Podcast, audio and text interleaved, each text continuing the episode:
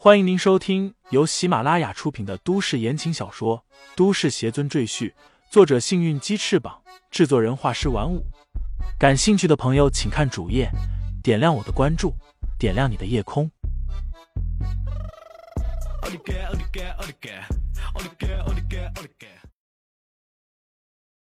第一百四十一章善解人意。为什么？李承前有些奇怪。他不觉得乔家还有什么值得乔雪萌留恋的。我还有些事要和我父母处理，不能和你走。乔雪萌叹口气道：“你放心，我不会再做傻事了。”李承前静静的看了看乔雪萌，点头道：“那好吧，如果你想要找我，就去找于黛月吧，因为我从来不带手机。”重生这么久，李承前还是不喜欢用手机。他讨厌那个破盒子。乔雪萌点点头，对乔鹤山夫妇说道：“妈，爸，我们回家吧，我有事要和你们说。”乔鹤山夫妇面面相觑，不知道女儿要说什么。不过他们还是和乔雪萌一起离开了结婚现场。吴奇山夫妇并未阻拦，他们也不担心乔家人逃走。现在他们的注意力都在吴胜斌身上。见乔家人走了，李承前也和于黛月离开了这里。李承前坐着于黛月的车返回辽州统领。一路上，李承前询问了于黛月一个问题：“郑家。”于黛月愣了一下，道：“李大师问郑家的住所，难道您要去郑家？为什么？”李承前道：“我去找一位故人。”说罢。将段柔的事情和于黛月说了一下。段柔没有杀我，我担心郑家不会放过他，所以我要去郑家找他。于黛月咬了咬唇道：“郑家是至尊会员，您上次还弄下了郑家千金，因为楚爷出面，这件事才算压下来。可如果您再去，我怕事情会变得更加棘手。”李承前哼了一声道。棘手？你认为我对付不了郑家吗？于黛月没法接话。李承前继续说道：“我知道楚爷是在帮我说话，不过我李承前做事从来不后悔，更不会害怕别人来报复。如果郑家想找我，我随时奉陪。”好，好，好！您李大师是天神般的人物，我们都怕您，行了吧？于黛月情商极高。与李承前接触了这么久，已经摸透了他的脾气，知道他是个心高气傲的人，说话时候要捧着说。李承前被于黛月逗乐了，这个比他大了七八岁的女人，就像一位大姐姐一样温柔体贴、善解人意。说心里话，他其实挺喜欢于黛月的。这样吧，我先代替您去找郑家谈一谈，来个先礼后兵。看能不能把段柔救出来。”于黛月轻声说道。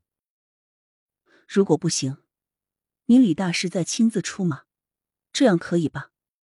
李承前沉吟片刻，点点头道：“那好，不过你要抓紧时间。段柔已经走了好久，我很担心她现在的状况。”帝豪酒店，观礼的人群已经散去了，偌大的宴会厅里只有吴家人在场。陈大师也回来了，他脸色铁青，因为他那几个徒弟全都重伤昏迷，已经送往医院，现在刚刚脱离危险。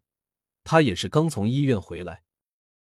见李承前已经走了，陈大师心里却是松口气，因为他自知自己根本不是李承前的对手，所以特意在医院多待了一会儿，就是怕回来撞见李承前，自己如果不出手就丢了面子。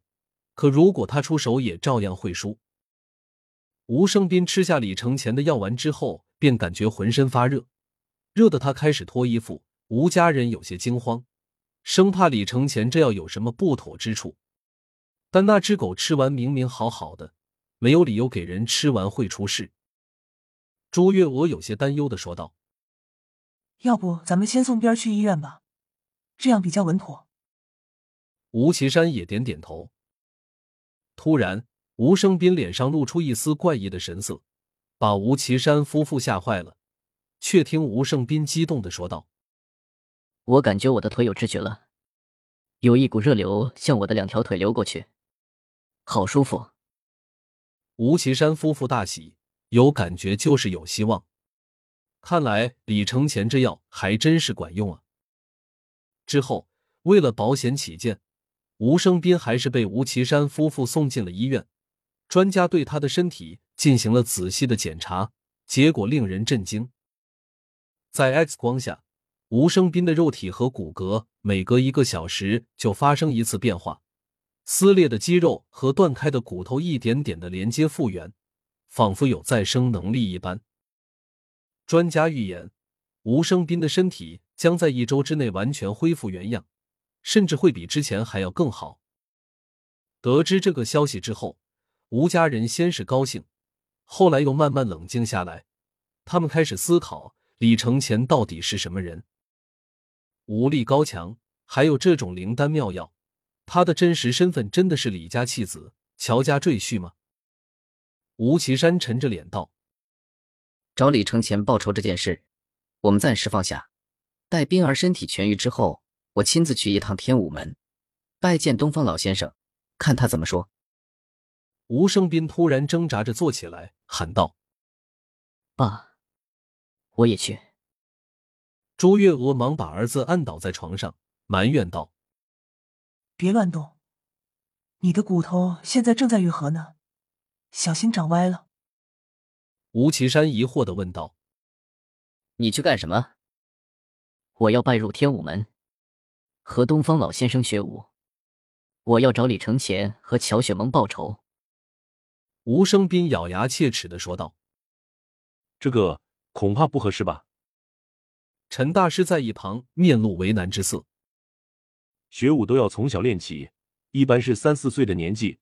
吴少爷已经二十五六岁，身体已经定了型。”可塑性太差，学武效果也不好。我不管，我一定要学。我不怕苦，不怕痛。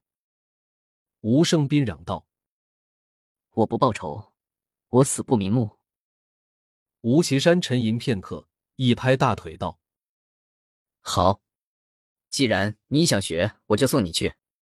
之后就看你自己了，儿子。”说罢，他转头看向陈大师道。